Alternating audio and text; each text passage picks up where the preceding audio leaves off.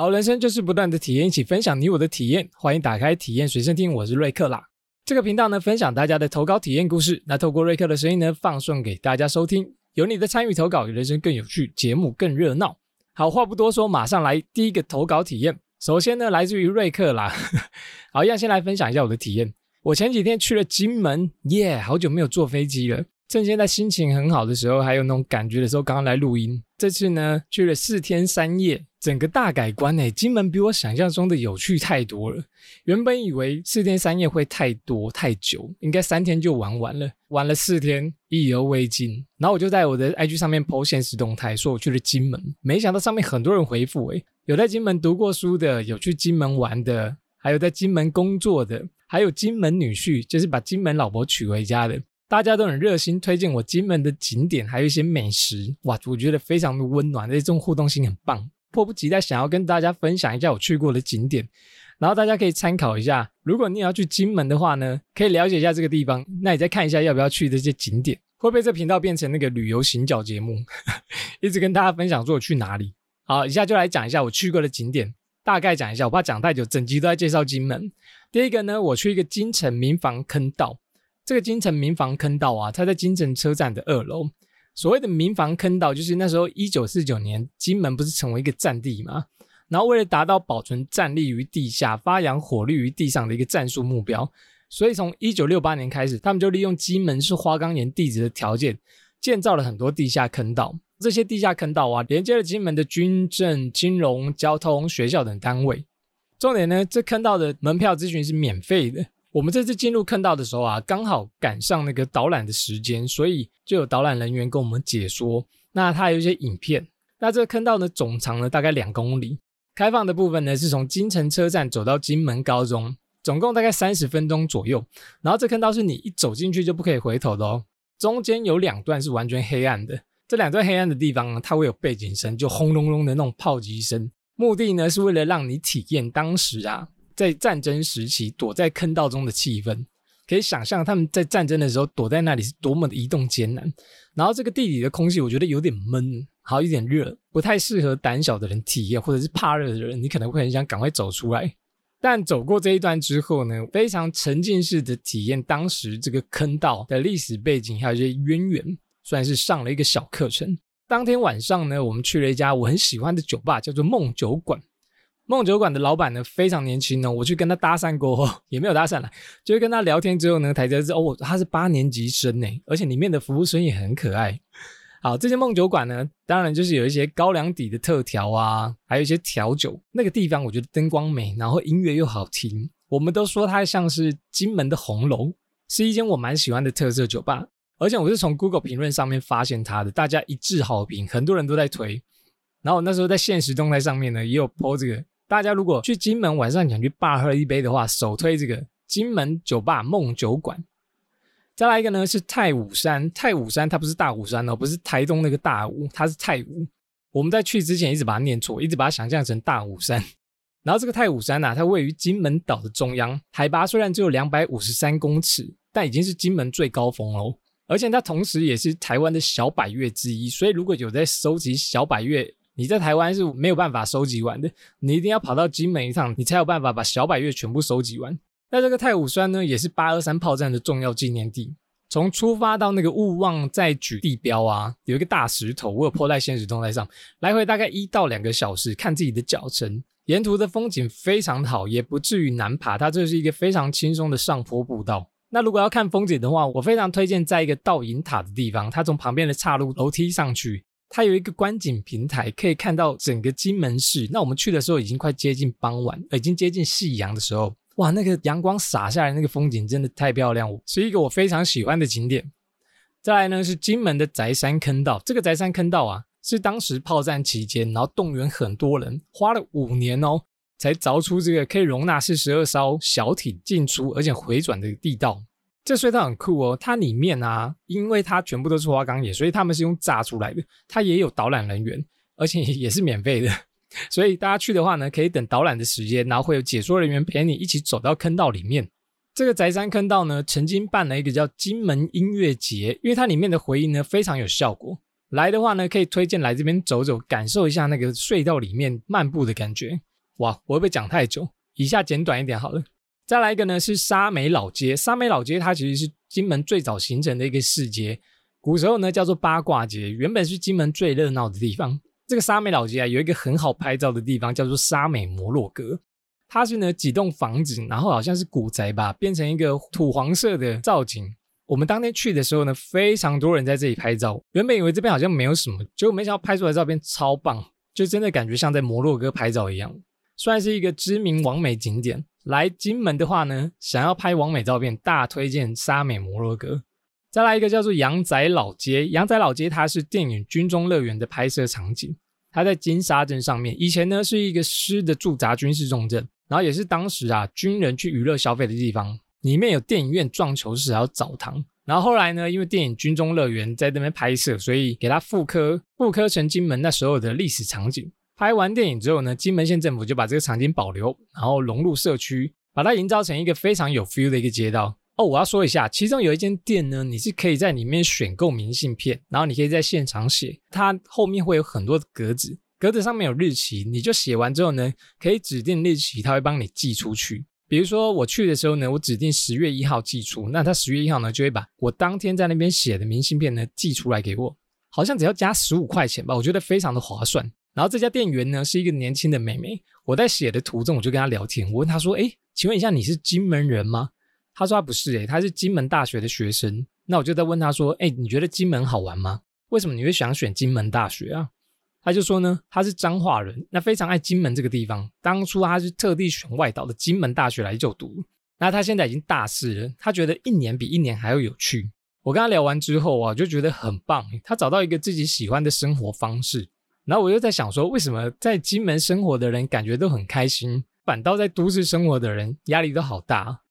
再来一个呢，是北山播音墙。这个北山播音墙其实是听众私讯给我。差点忘记这个地方。我以前在电视上面有看过这个播音墙，它是由四十八组扬声器，就是那种喇叭组成的一个水泥墙。它很厉害哦，它在当时啊，声音可以传达二十五公里，是为了当时用来喊话打心理战的前线。当初会播放邓丽君的声音，说：“哎，大陆的同胞你们好，我是邓丽君，来打一个心理战。”然后也会播放国语啊、闽南语的新闻评论，或者是说：“哎，台湾很好，对岸的人赶快过来。”是一个很有历史感的一面墙，非常的特别。不过我觉得它里面的杂草好像有点高，就是我拍那个播音墙的时候啊，会一直拍到杂草，是不是太久没修还是什么的？好，在下面一个呢，叫做北山古洋楼，蛮特别的地方是，这个古洋楼上面呢，它的墙壁都有密密麻麻的弹孔，因为这个地方呢，当时是古宁头战役遭到共军占领，共军把它当成指挥所，发生过那种激烈枪战跟炮击的一个地方。它是一个记录金门前线战争的一个历史证明。我们持续去的时候，哇，上面真的密密麻麻很多弹孔在上面，而且它是岛上唯一一个被共军占领过的建筑物。它现在呢，另外一侧变成背包客栈。如果你想感受一下当时的战乱气氛，搞不好你睡在那边背包客栈中，你可以梦到那个场景也说不定。是一个非常有历史意义的地方。它有一个小角有 QR code，QR code 上面呢还有声音导览可以看。所以你去金门找不到地方住的话呢，也可以去这个背包客栈，感受一下当时子弹打在墙上那种感觉。那八字轻的呢，可能不宜入住。好，下面一个呢，建功屿是我非常喜欢的一个场景。建功屿它是金门的新实景之一，它可以观赏落日。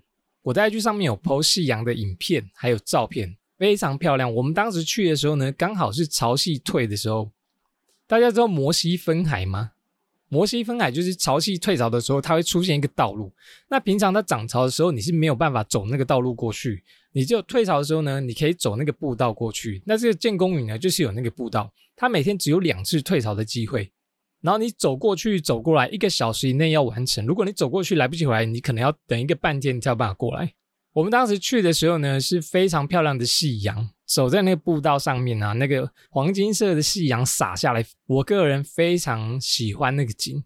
当然去的人也非常多，大推。但这个去好像要有点看运气，也就是你去的当天涨潮跟退潮是是有时间的。它有一个网站可以看潮汐，那你要去的话呢，可以规划一下。但我觉得这个必去。好了，我有一个感想，我去金门玩玩，觉得金门虽然很小，但这个地方啊，它的历史意义非常的久远。就是我去那个古洋楼，看到上面满满弹孔，会觉得说，现在过着安逸生活的我们，没有办法想象当时在地生活、经过战乱啊、战争那种不方便，还有他们害怕战争的紧张感。经过那些历史场景啊，你会不会觉得能活在和平的当下呢？其实真的是蛮幸福的。希望一直和平下去了。好，以上就是我的金门之旅的体验啦。接下来来看有哪些听众投稿吧。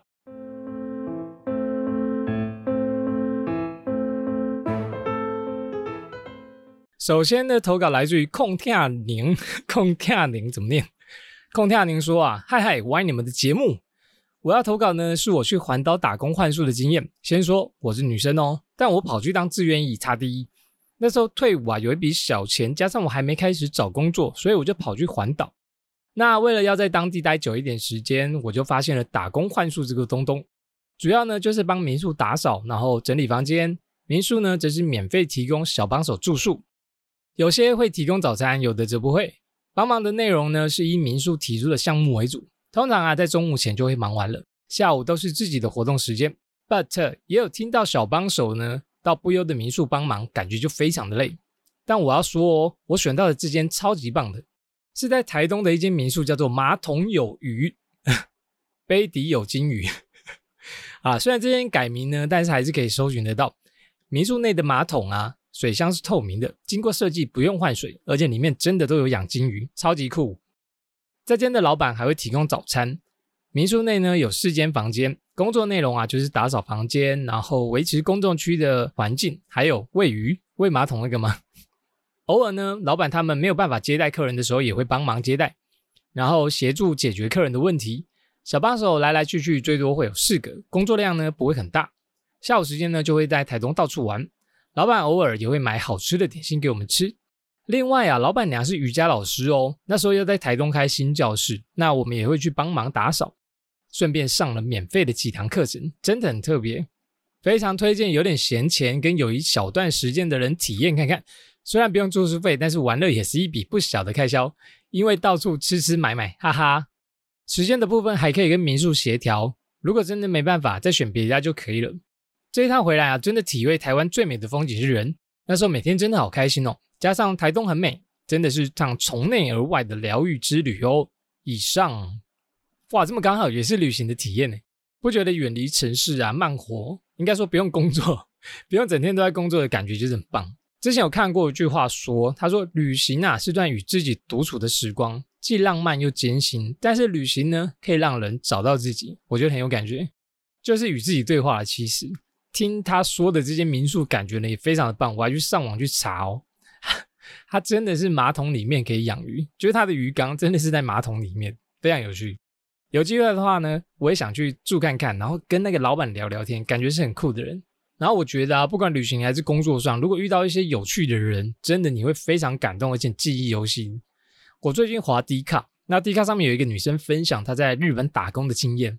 她就说她在日本一个卖台湾菜的餐厅打工，那个餐厅里面全部都是卖台湾菜，比如说蒸奶啊、牛排啊、意面啊，什么都有。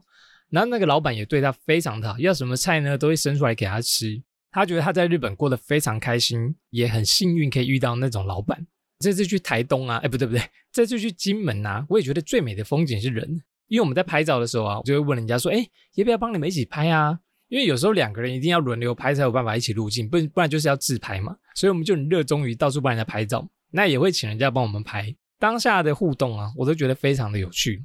我们这次去啊，也会找 Google 地图。那虽然找了 Google 地图呢，也会问人家路，就是跟当地人聊一下。在那个太武山前面有讲到那个太武山，也是遇到一个大哥跟他聊天。我们在找一个三角点问路之后，发现一个叫海盐市的地方。哦，那个海盐市非常的漂亮。我们原本不打算去这个海盐市，就想说就是一个小寺庙，没什么。结果跟这个大哥聊天之后啊，他说里面有个安心室，然后我们就跟着他走去这间寺庙，才发现这间寺庙的景跟建筑非常干净，也非常的漂亮。这也是人跟人互动才了解到的一个地方，觉得很赞。远离手机，多跟人互动。好，控跳宁有问题哦。控跳宁说，感觉你们会喜欢这种体验，有机会的话想试看看吗？会啊，好想去哦。尤其我去了金门之后啊。我还好想再回到金门，或者是去金门玩久一点，因为我这次去了四天三夜，还有好多景点我是没有走到的。等在经营频道或者 IG 节目比较有名一点，我看能不能用那个身体幻术，呃，不是用那个技能幻术。比如说，哎，我有经营频道哦，体验随身听，还是我是瑞克，那可不可以跟你夜配？我可以来这边玩个几天，然后讲一下你的好话。你可以给我住几天吗？骗夹骗夹这样子，感觉有经历过打工幻术的人蛮多的，但是我没有过这种体验。我之前看过一个网络资料，他说台湾每年呢至少有三千个人会打工幻术，特别是在暑假的时候。那有蛮多人就是比较假期弹性的时候去，比如说花莲、台东，或者是垦丁，或者是蓝屿、绿岛，做一个月以上的幻术，我觉得都是人生中相当特别的一些体验。那我现在呢，可能比较难去打工幻术吧，我也不知道，以后可能心血来潮，我想去体验一下吧。但我也蛮想去你住的这个地方，感觉老板是一个有趣的人，光在马桶里面养金鱼，我就觉得蛮酷的。好了，感谢空掉你的投稿，祝你呢。接下来旅程上遇到更多有趣的人，身体健康哦。好，下面一个体验投稿呢，来自于屏东的永进。永进说啊，二零二二年的八月四号，我就从屏东出发，一路南回，开始我的单车环岛。第一天早上六点，我就从屏东出发，前往第一站恒春，寻找我的第一位朋友。忘记说，我这次的目的啊，是以朋友为目标的环岛。那到横村的时候，已经正中午，套中岛超级热。途中因为平常没有练习的缘故，加上朋友的怂恿，一度我想坐上火车，我就直接回家放弃了。但是后来因为自尊心作祟，也跟其他朋友约好了。所以道别横村的朋友之后呢，我就继续往台东出发。很感谢哈拉充能量两位主持人的一路陪伴，因为一路上除了风景之外，就是更多的风景。我就在心里想说，环岛完能不能听完所有全部的单集？进入山区的空气呢，非常舒服，也没有太多的人车，非常适合大口的吸气。但是我马上就遇到问题，骑单车上山的人都知道，平常没有在训练的人，突然要爬坡是非常痛苦的，因为肌肉没有习惯高强度的运动，导致我还在深山里徘徊，完全看不到下坡的路段，一直在骑上坡，一路上完全也没有路灯，而且还下着毛毛雨，那时候只有风吹着树叶的声音，咻咻咻咻咻，还好听着哈拉松能量，才不这么害怕。最后在到达台东大武，此时已经从毛毛雨变成滂沱大雨，淋着雨朝着台东前进的当下，其实身心已经疲惫，一直在抱怨说为什么我要把自己搞成这样？为什么要环岛？为什么要骑单车？就一路抱怨到大武火车站，坐火车到台东市区的朋友家，把脚踏车留在火车站。当时真的太累，已经没有力气再骑到台东了。第二天早上起床，发现哎，我的脚已经痛到站不起来。而且朋友也一大早就去上班，当下只能在家等着中午朋友有空再带我去吃吃饭。但在下午我就决定先去台东医院一趟，因为这样下去也不是办法。不过朋友还在上班，所以我只能自己走过去。十五分钟的路程，我走了将近一个小时，真的太痛了。一路上我走走停停，好不容易到达医院之后呢，就马上挂急诊，跟医生描述我的状况。医生马上跟旁边的护理师说：“能供 两管。”意思呢，就是叫我去验尿，然后躺在病床上打点滴，又抽了两管的血，主要是要验一种横纹肌溶解的症状。还好最后只是热衰竭加铁腿，算是不幸中的大幸。拿健保卡要付钱的时候，我才发现只需要负担药品跟挂号费，那其余都会由健保给付。当下真的很庆幸活在台湾，而且有健保。健保是那个 YouTube 的健保，开玩笑。第三天啊，离开朋友家就搭火车回到大武火车站。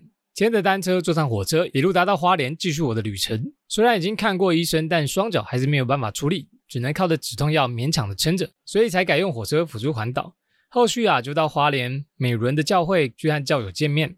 第四天坐着火车一路到了宜兰，晚上住进我人生中第一间青年旅馆，体验和陌生人一起睡觉。第五天骑着单车到宜兰四处逛逛，下午就出发前往礁溪抹茶山的五峰旗瀑布，晚上就在民宿里泡温泉。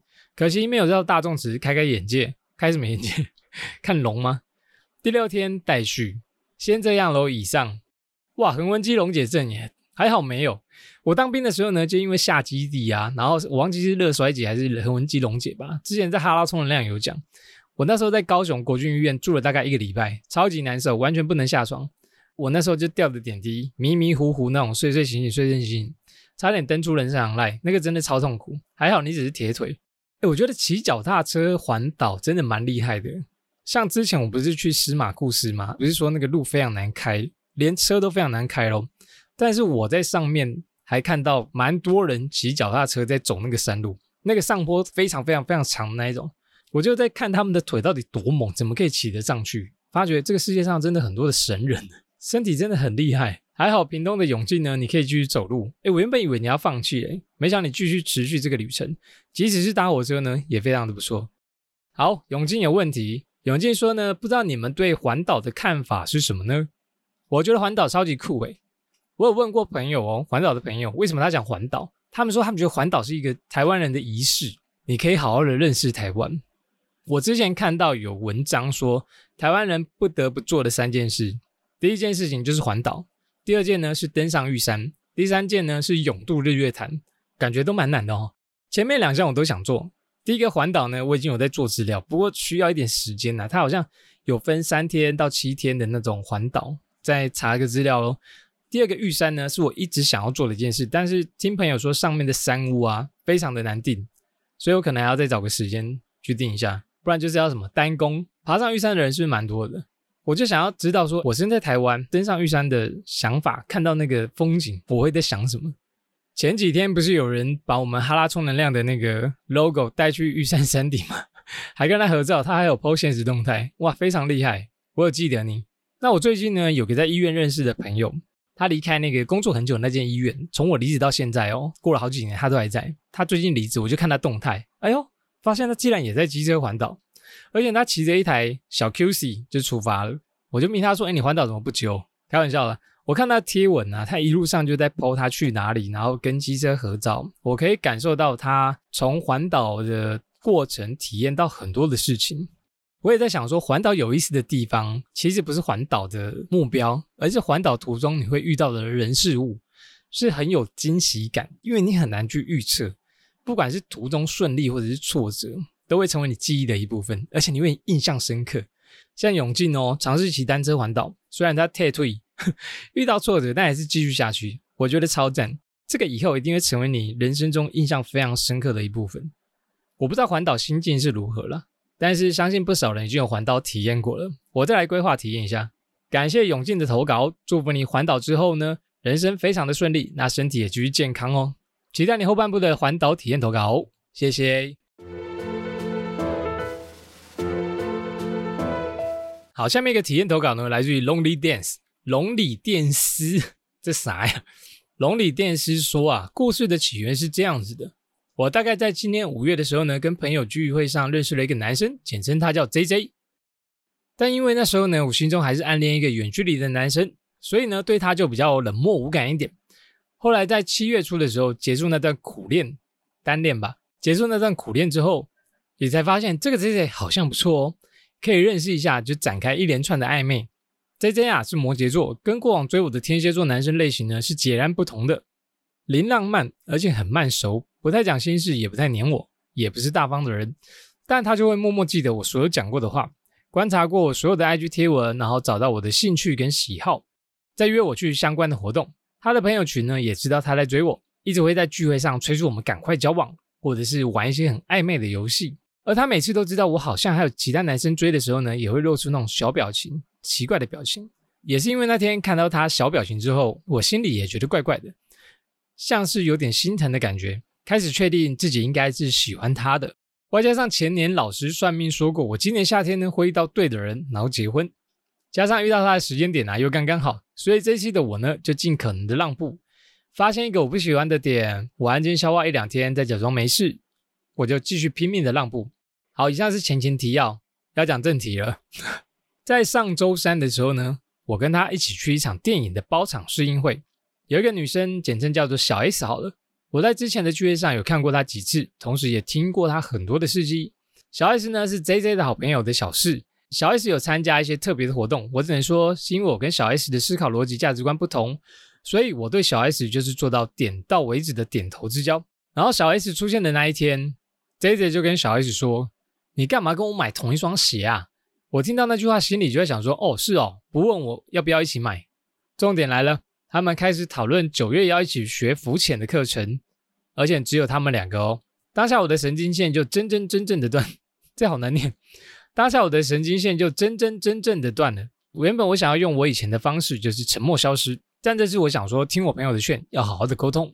所以在 J J 送我回家的路上，我坦诚跟他说了我在意的事情。我第一句先问 J J 是不是在追我，他回答是。接下来我的台词是这样子的，我说我不喜欢这件事情呢，是因为第一个，因为 J J 你跟小 S 聊的很多事情呢，我真的都不知道，感觉我自己像个局外人，没办法融入你们。第二个，这是一个长期的项目，也就是每个周末呢，你们都会去学浮潜，我不喜欢这样的事情。但是 J J 这样回答，他说他问过所有的人，大家都不想学，只有小 S 想，所以他就只好跟小 S 去。我说我也不会阻止他去，但这件事情我真的不喜欢，所以我应该就会放弃。后来我就回家了，没想到从此之后我们就再也没有联络过了。噔噔，后来我知道小 S 周五有去那个活动，他们礼拜六呢还一起去打了羽球，取代那个原本是我要跟 JJ 一起打的位置。其实这中间还有很多的故事。也许在那天的情绪当下，我是真的觉得我退步到无路可退，同时也觉得每件事情都在换位思考，每件事情都先为他着想，但他却丝毫没有为我想的感觉。我就想问说，假设我们真的交往的男女朋友，每个周末都会跟一个当别人小事的女生去潜水，你觉得我有必要跟这种人交往吗？J J 呢，也因为我很喜欢运动，所以几乎每天都去游泳跟健身房。他的朋友也都吓他说，怎么突然变得这么运动 style？这一点也让我觉得 J J 好像有为我做一些改变，是不是有一些我不喜欢的点？所以我只好就忍一忍。以上来自于 Lonely Dance 的投稿，哇，Lonely Dance 的一小段故事嘛，一小段恋情。我感觉你看完这个，好像是你为了这段爱情有点失去自我诶。我以前也是这样子的，就是我想要让对方开心，我就觉得我忍一下没关系。可是忍了久了之后，我发觉，哎，怎么好像只有我在忍？那对方好像没有感受到，或者是对方为什么没有为了我也做一些改变？为什么对方就可以随心所欲？那我就要必须这么忍受？时间久了就会觉得自己有点不平衡，然后一昧的迎合对方感受，自己反而会很压抑哦，有点像你现在这样子。可是我们之前有在哈拉充能量讲过，就是其实这种方式是不对的，因为你一直隐忍自己，该做的呢，应该是最自然的相处模式是最好的，就像朋友一般相处一样。当然的确蛮难的，但我觉得你最后面有沟通讲出来是对的，我觉得这样很不错，就是把你的想法跟他讲，两个人可以就继续磨合下去。那不行的话呢，就分开，至少你有把心里的话讲出来，而不是一直忍。我觉得忍久了就会像你这样，觉得为什么都是你在忍，然后爆发。好。Lonely Dance 有问题哦，像 J J 跟 S 会约浮潜这件事情，我生气和放弃这个男是对的吗？我想一下哦，感情问题呢，我一律减一分。我还没在一起，我不确定有没有对错啦，但觉得两你们两个好像不在同一个频率上面。就是男生做的事情呢，你不喜欢，那你叫他改呢，他也不想改，甚至觉得那算了，所以他不跟你联络。感觉就是你们在意的点不同。这件事呢，应该就是两个人的底线能不能接受的点。我觉得，如果是不太在意的小事，会试着沟通看看。但我现在比较懒得沟通啊，就比较佛系一点。发现个性不太合呢，就会懒得时间花时间去辩论，不要搞自己这么痛苦。佛系好。第二个问题是，Lonely Dan 说，我跟他之前有去画一只流体熊，已经干了，已经可以去拿了。但是我应该通知他吗？要不要帮他一起取货呢？我其实最想问的是这一题。我的熊熊，喂，我觉得可以去问他，啊搞不好找个话题，你们又开始聊起来了。那如果他不要的话，你就把那只熊收下来啊。如果是我的话呢，对方不要我就会拿。那如果对方要的话呢，我就会懒得争，我就说哦你要，那直接送你啊。好了，以上是我不负责任的言论，你参考参考。感情事情真的蛮复杂的，但是我觉得感情的事情之前在哈拉冲量我们都有聊过，可以再回去听听看的。大概就这样了。感谢 Lonely Dance 的投稿，祝福你呢能找到自己相处自然的一个对象哦。节目结尾呢，来分享一下飞机的小知识。这是我们回程要搭飞机回台湾的时候，我们就几个人刚好坐成一排，所以我跟我朋友呢拿到机票就会是连号。那飞机上面不是会有数字加英文嘛？比如说你是十，然后可能十 A 是靠窗，十 B 是中间，十 C 什么靠走道之类的，以此类推。我们这次拿到的呢是二六 HJK，有没有发现少了一个数字？H 后面不是应该接 I 吗？H I J K，但是机票上面呢是没有 I 的哦。我们拿到的只有二六 H、二六 J 跟二六 K。我就想说，哎，奇怪，为什么飞机上面没有 I 呢？为什么不给我们二六 I 呢？然后我问我其中一个空姐朋友，哎，结果他竟然也不知道。然后我们就 Google，原来啊，因为 I 这个数字啊大写太像一了。比如说你是二一 I，看起来就像二一一，很难找。所以机票上面呢就是没有 I 这个数字。比如说你拿到 HJK 是正常的，下次如果你搭飞机拿到机票呢，可以观察一下哦。好，以上就这样啦，感谢大家的收听，我们下次见。别忘了体验人生不同的投稿，还有帮我推广节目哦，谢谢大家喽，拜拜。